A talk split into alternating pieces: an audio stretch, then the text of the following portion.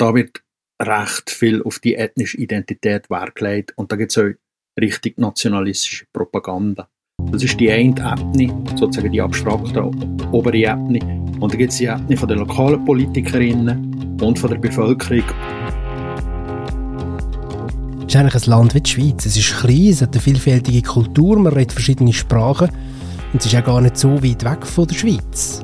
Und unser Klaus Petrus von der Surprise-Redaktion geradet regelrecht ins Schwärmen, wenn er zum Beispiel über die bosnischen Landschaften erzählt. Warum, das hören wir jetzt dann gerade bei uns im Surprise-Tag. Wir haben uns intensiv unterhalten, auch wenn der Grund zum über Bosnien reden im Moment kein schöner ist. Ich bin Simon Bergins. Hallo zusammen.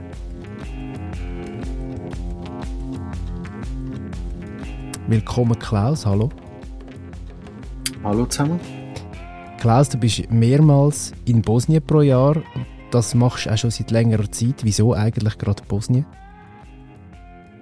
Äh, für mich ist der Grund in erster Linie Migration. Also ich versuche so seit Jahren die Fluchtroute quer durch den Balkan äh, in EU-Länder, aber auch in die Schweiz zu dokumentieren.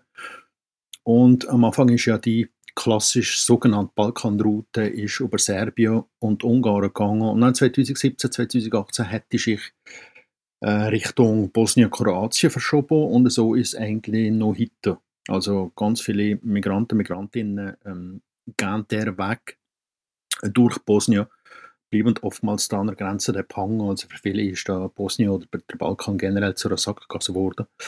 Ja, das ist der Grund, warum sie ähm, zur Zeit, oder eigentlich jetzt seit zwei, drei Jahren, ähm, eigentlich sehr oft in Bosnien bin. Aber du kommst ja unweigerlich dann natürlich auch mit der Geschichte vom Land Bosnien in Kontakt. Also das ist ja dann, spielt, spielen schon nicht nur die geflüchteten Menschen dort eine Rolle, die wo weiter herkommen, sondern schon auch die lokale Bevölkerung, die dich äh, offenbar mehr interessiert hat oder anfangen hat interessieren. Ja, absolut. Und natürlich äh, sozusagen die Kriegserfahrung und gerade das, was mit äh, Vorurteilen, Stereotypen, Feindbilder äh, betrifft das Thema, ist so etwas, was mich umtreibt, ganz generell. Und äh, man muss sagen, leider, leider ist der Balkan oder gerade Bosnien natürlich in dem Sinne jetzt in fette Anführungszeichen ein, ein spannendes und äh, gutes äh, Gebiet, um genau das äh, sich näher anzuschauen. Mhm. Ähm, man denkt auch unweigerlich ein bisschen an Negatives, und zwar nicht wegen der Menschen, sondern einfach, weil der Krieg noch präsent ist aus den 90er Jahren. Ich denke aber ehrlich gesagt auch selber, ähm, recht häufig an irgendwelche Leute, die sich noch aus der Schulzeit kennen, aus der Lehre, Arbeitskolleginnen, Kollegen. Also Bosnien ist präsent, wenn man in der Schweiz lebt, finde ich. Es gibt da doch äh, nicht nur eine überschaubare Diaspora, würde ich sagen, von Leuten, die damals geflüchtet sind. Aber was denkst du als erstes, wenn du, wenn du Bosnien hörst oder irgendwo liest? Ja, ich muss sagen, es geht mir natürlich ganz ähnlich wie dir auch. Ähm, du hast gesagt, der Krieg, der irgendwie noch präsent ist. Auf der anderen Seite muss ich auch sagen, wenn ich mich zurückerinnere, das ist schon krass gewesen. Also wenn man die, die 90er Jahre, äh, wo die Kriege daheim gewütet hat und im Ausmaß, war ja unglaublich war. Also Völkermord, äh, Massenlager, Vergewaltigungen, also das ganze Programm hat mich dann doch gedacht, wir schieben das immer ein bisschen weit weg. Also so haben wir den Druck, ja, der Balkan ist weit weg. Stimmt natürlich nicht. Der ist, der ist sehr nah, der ist äh, geografisch nah, kulturell nah, in der Vielfalt etc. Aber trotzdem haben wir uns das Gefühl, ah, was, die da, was die da für Probleme haben, ist komisch. Und nachher, wie du sagst, sind halt viele euch hierher gekommen und, und sind damit auch äh, absolut Teil geworden von unserer Gesellschaft. Und so hat man dann schon eine gewisse Nähe euch wiederum gehabt. Das, was man vorher, finde ich, in meiner Wahrnehmung, Teil im Kopf weit weggetan hat, ist einem der näher kommen durch die Menschen, die man kennengelernt hat. Jetzt muss ich allerdings sagen, wenn ich so oft da bin, also ich finde das Land unheuer schön. Also das ist, das ist wirklich wunderbar. Also die Landschaften da und, und ähm, natürlich auch, wenn man mit den Leuten in Kontakt kommt. Also ich bin, muss sagen, ziemlich Fan von dem Bosnien geworden, von dem kleinen Land, das mega vielfältig ist und, und wirklich landschaftlich äh, sehr, sehr schön. In der vorletzten Ausgabe haben wir den Schwerpunkt Somalia, voll anderes Land, völlig neu anders. Jetzt zwei Heftnummern später, da auch bei uns im Podcast, reden wir über Bosnien. Jetzt ist es vielleicht für die, die zuhören, für euch, die zuhören, wichtig zu wissen, wir machen nicht einfach irgendwelche Länderporträts so, sondern es hat gewisse Gründe. Vielleicht kannst du, Klaus, mal schnell erklären, warum jetzt gerade der Fokus so auf Bosnien ist, jetzt in dieser Heftausgabe. In dem Fall ist ein offensichtlicher Punkt einfach der, dass vor 30 Jahren der Bosnienkrieg hat angefangen. Allerdings muss man auch äh, sagen, wenn es um den Balkan geht, wenn es um Ex-Jugoslawien geht, gibt es traurigerweise eigentlich immer wieder Anlässe, äh, das Ganze zu thematisieren. Ist bei Surprise geht es ja oft wirklich darum, vermeintlich vergessene Konflikte ähm, wieder irgendwie da Fokus drauf zu legen und insbesondere auch die menschliche ähm, Dimension von diesen Kriegen und Konflikten zu betonen und nicht unbedingt die ganzen geopolitischen Debatten, die ja, wenn es um den Balkan geht, eigentlich immer präsent sind und immer überwiegend, wenn man so will. Also oft vergisst man dann nachher Menschen. Redet man sehr viel über Konflikte, aber weniger über Menschen in Konflikten. Und wir versuchen genau das Letzte. Der Alltag wurde vom multikulturellen Aufeinandertreffen verschiedenster Nationalitäten und Religionen geprägt. BosnierInnen lebten Seite an Seite mit SerbInnen und KroatInnen. Symbolisch für das funktionierende Zusammenleben war eine Moschee, die mitten in der Stadt stand. Einige Meter weiter folgte eine christliche Kirche.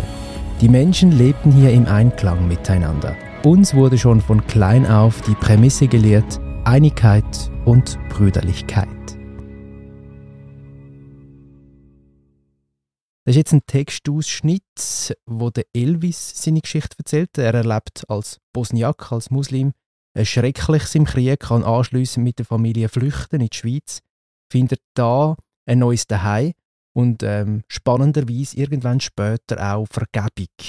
Die ganze Geschichte kann man natürlich äh, lesen dann in der neuen Heftausgabe am Freitag, am 18. Februar.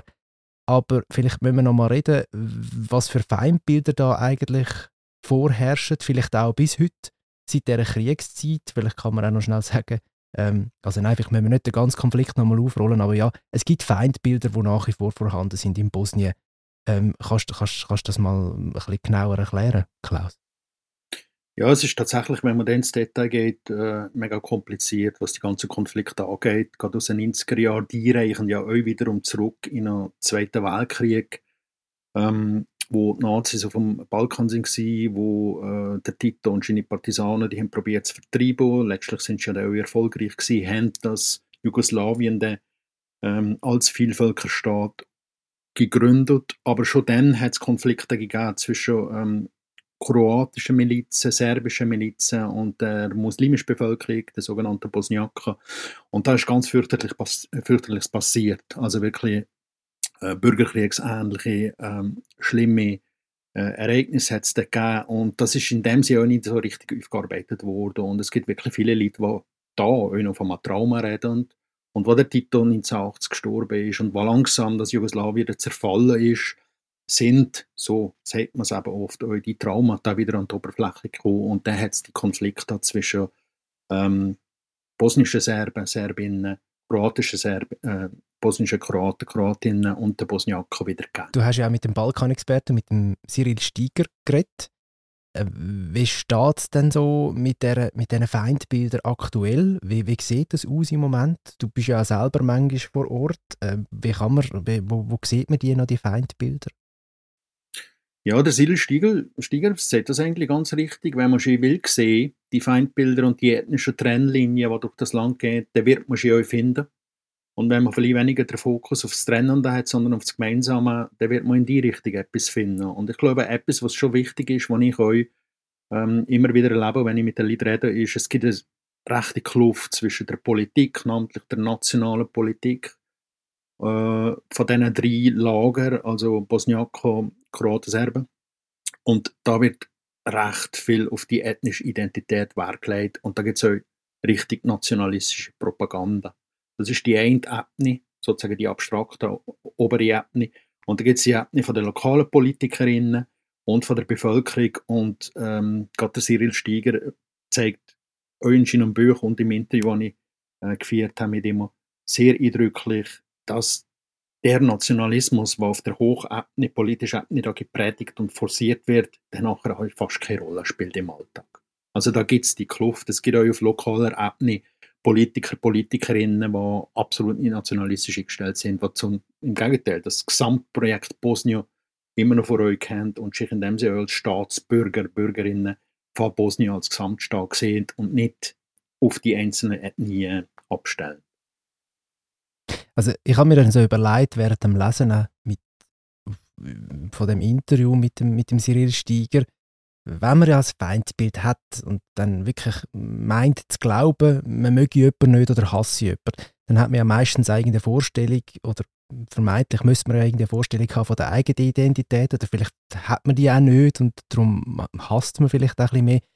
Wir haben äh, jetzt in Bosnien, du hast es angesprochen, viele verschiedene Ethnien. Als was fühlen sich denn die Leute, wenn du jetzt in Bosnien bist, sagen sie immer, sind Bosnierinnen, das wäre ja dann eigentlich so die Einigkeit von, von dem Vielvölkerstaat, sage ich jetzt mal, von diesen vielen Ethnien. Oder sagen sie, je nachdem, ich bin Bosniakin oder, oder, oder, oder Kroat oder, oder Serb? Ja, das kommt auch ein bisschen darauf an, in welcher Region äh, von dem kleinen Land du bist. Das Land ist ja durch das Friedensabkommen von 1995 in dem Sinne, sage ich es trotzdem, zweigeteilt. Es hat zwei sogenannte Entitäten. Die eine Entität ist die Republika Srpska, mehrheitlich von Serben, Serbinnen bewohnt. Und da gibt es die Föderation Bosnien-Herzegowina und da wiederum sind äh, mehrheitlich Kroaten, Kroatinnen und Bosniakinnen. Und je nachdem, wo du bist äh, in der Region, gibt es wahrscheinlich auch ein anderes Selbstverständnis von der Leute und ein anderes Zugehörigkeitsgefühl oder ein anderes Wir-Gefühl. Also das Wir-Gefühl in Bezug auf ähm, Serbisch sein ist in der Republik Srpska natürlich ausgeprägter, war in Zentralbosnien.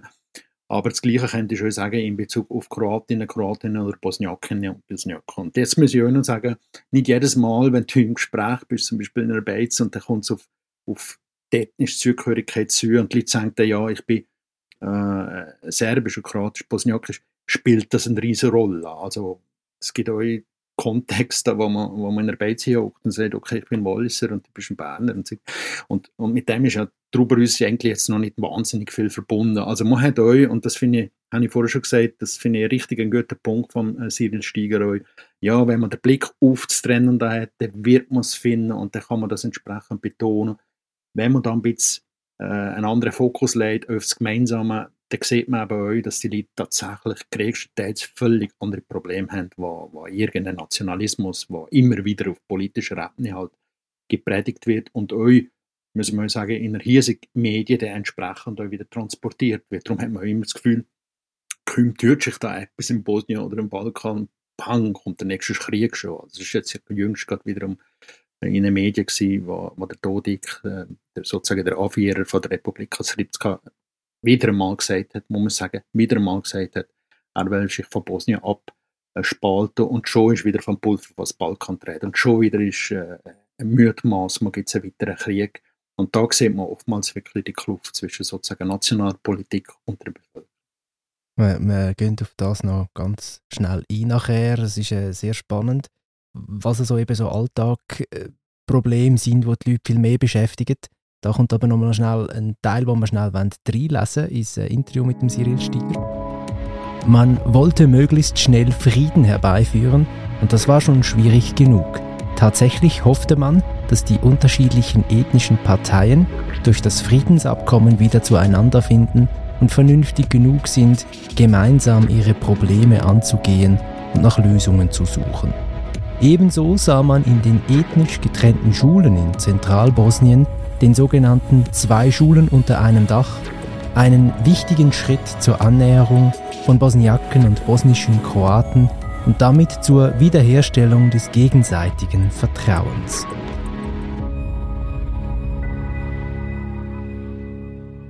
Das ist eben aus dem Interview mit dem Cyril Steiger, wo er da ausführt, was das bedeutet. So ein Beispiel: Kinder gehen in die gleiche Schule, Bosniakin oder Kroat spielt keine Rolle, aber Klassen sind Trend und zum Beispiel auch Geschichtsbücher sind unterschiedlich. Und das, also wenn ich das jetzt höre, würde ich jetzt einfach mal salopp sagen, es macht nicht so viel Sinn, äh, wenn, ich das so, wenn ich das so lese. Wie, wie kommt das, dass, dass, das so ist? Das ist tatsächlich ein Erbe von dem ähm, Friedensabkommen, wo der Cyril äh, Steiger darauf äh, anspielt.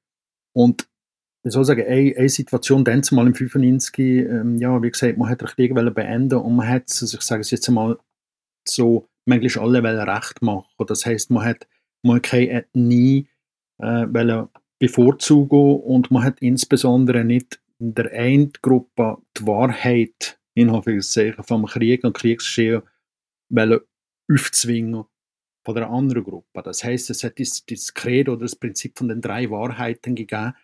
Ähm, und das ist eigentlich heute, bis heute wird das irgendwie so auf, aufrechterhalten. Und vor dem Hintergrund ähm, spielt die Zugehörigkeit halt doch eine Rolle. Also da sagt man, okay, ähm, die einen sind die Schüler haben und die anderen die Schüler.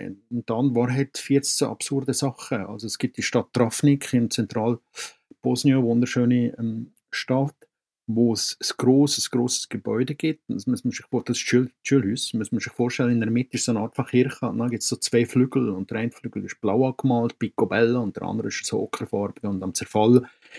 Und im einen Trakt gehen die äh, kroatisch, kroatisch, äh, kroatische äh, Schüler, Schülerinnen in die Schule und am anderen Trakt die Bosniaken. Und es ist tatsächlich so, die haben zwei Rektoren, die haben unterschiedliches Lehrpersonal, unterschiedliches äh, Reinigungspersonal und unterschiedliche Geschichtsbücher. Jetzt macht das bei Mathe vielleicht nicht so der große Unterschied, aber wenn es um das Geschichtsbild geht, natürlich. Und das ist aber genau der Hintergrund, dass man das jeweilige Geschichtsverständnis, insbesondere von der Krieger, halt den Leuten, den eigenen Leuten, den Schülerinnen will, will äh, mitgeben. Wenn du selber zu Bosnien bist und du hast es vorher mal beschrieben, ähm, ja, hockst du vielleicht auch mal in eine Beiz und kommst so ein bisschen Gespräch mit den Leuten. Wie nimmst du innerhalb von diesen Communities äh, wo, oder wo nimmst du die meisten Konflikte wahr, wenn das mit der ethnischen Zugehörigkeit gar nicht so eine wahnsinnige Rolle spielt im Alltag? Wo sind denn Konflikte? Also Konflikte, man kann sagen, wo die größten Probleme sind. Und die größten Probleme sind zum Beispiel bei der Arbeitslosigkeit. Also Bosnien hat eine Arbeitslosigkeit wieder von fast 20 Prozent. Äh, weit über ein Drittel von Jugendlichen haben überhaupt keinen Job. Es gibt ja, das Problem von der Korruption. Also Bosnien regt im, im Korruptionsindex immer, immer ähm, höher. Ähm, die Landwirtschaft liegt mehr oder weniger am Boden muss man sagen. Also es gibt viele, viele Probleme, handfeste Probleme, die die Leute haben und was dazu führt, dass wieder viele weggehen. Also Abwanderung ist, wenn man so will, das allergrößte Problem von Bosnien und nicht äh, der Nationalismus, wo, wo immer wieder aber, ähm, irgendwie propagiert wird. Und das merkt man wenn man mit den Leuten redet. Also die Perspektivenlosigkeit ist doch sehr groß. Also da kannst du in größere Städte gehen, natürlich Sarajevo, aber im Norden, wo ich oft bin, in Bihać, Velika Kladuja, das sind ehemals blühende ähm, Städte gewesen, wo recht viel Tourismus haben und so weiter. Da ist nicht mehr viel umgekommen. Und das merkt man nachher. Und jetzt, was mein Thema so angeht, in Bosnien Migration, da gibt es nachher allenfalls Konflikte. Also, dass man sieht, dass da einfach zunehmend Leute kommen, ähm, aber Migranten, Migrantinnen, wo das Leben für sie, für die, die Lokalbevölkerung nicht unbedingt einfacher macht. Obwohl das man da muss sagen, die Solidarität ist nach wie vor sehr groß. Also die allermeisten Leute, die hier leben, also gerade im Norden, ähm, äh, Nordwesten von, von Bosnien haben eine massive Kriegserfahrung genommen. Also die wissen, was es heißt Krieg, die wissen, was es heißt vertrieben zu werden, die wissen, was es heißt alles müssen aufzugeben. Also die Solidarität gegenüber den Migranten, Migrantinnen vor Ort ist nach wie vor recht groß. Aber trotzdem, ja, es ist, Ski haben es schon schwierig und auch jetzt durch so Sachen oder so Probleme noch schwieriger. Wann gehst denn du selber jetzt das nächste Mal auf Bosnien und was machst du konkret? Was hast du vor? Also ich werde wohl schon bald wieder äh, zurückgehen. Migration ist nach wie vor ähm, eigentlich ein ganz wichtiges Thema für mich. Aber ich habe ein anderes Projekt ähm, und das ist der Autoput, die äh, Autobahn, wo der Tito hat bauen als Zeichen von der Brüderlichkeit und Einigkeit, wo in Frankreich, ähm, äh, in Frankreich, was sage ich, in, in Österreich äh, anfährt und fast bis nach Griechenland geht, wo das damalige Jugoslawien hat verbinden und ich finde das Projekt ähm, mega interessant, weil es einfach eine Straße ist von, von Migration, in dem sie es sind unglaublich viele sogenannte Gastarbeiter kaufen aus dem Balkan, mal zum Beispiel in die Schweiz und haben jeweils die Straße benutzt und zum Teil wird die heute noch benutzt und es ist natürlich wieder eine Migrationsroute geworden und ich wollte gerne die Straße, wo die Autobahn, die 1200 Kilometer lang ist, abfahren und ähm, ja, darüber, darüber eine längere Reportage. Wer weiß, vielleicht äh, reden wir dann bei anderen Gelegenheiten mal auch noch über, äh, über das. Das klingt auf jeden Fall spannend. Danke vielmals für den Tag, Klaus. Es war äh, ist mir eine Freude. Merci dir. Der Tag zum neuen Heft war das. Äh, da steht Spannendes drin über Bosnien, haben wir jetzt gerade gehört, aber auch über anderes. Das neue Strassenmagazin mit dem Nummer 519, das gibt es ab dem Freitag, 18. Februar, wie immer bei euren Lieblingsverkaufenden. Mein Name ist Simon Bergins. Macht's gut und bis bald.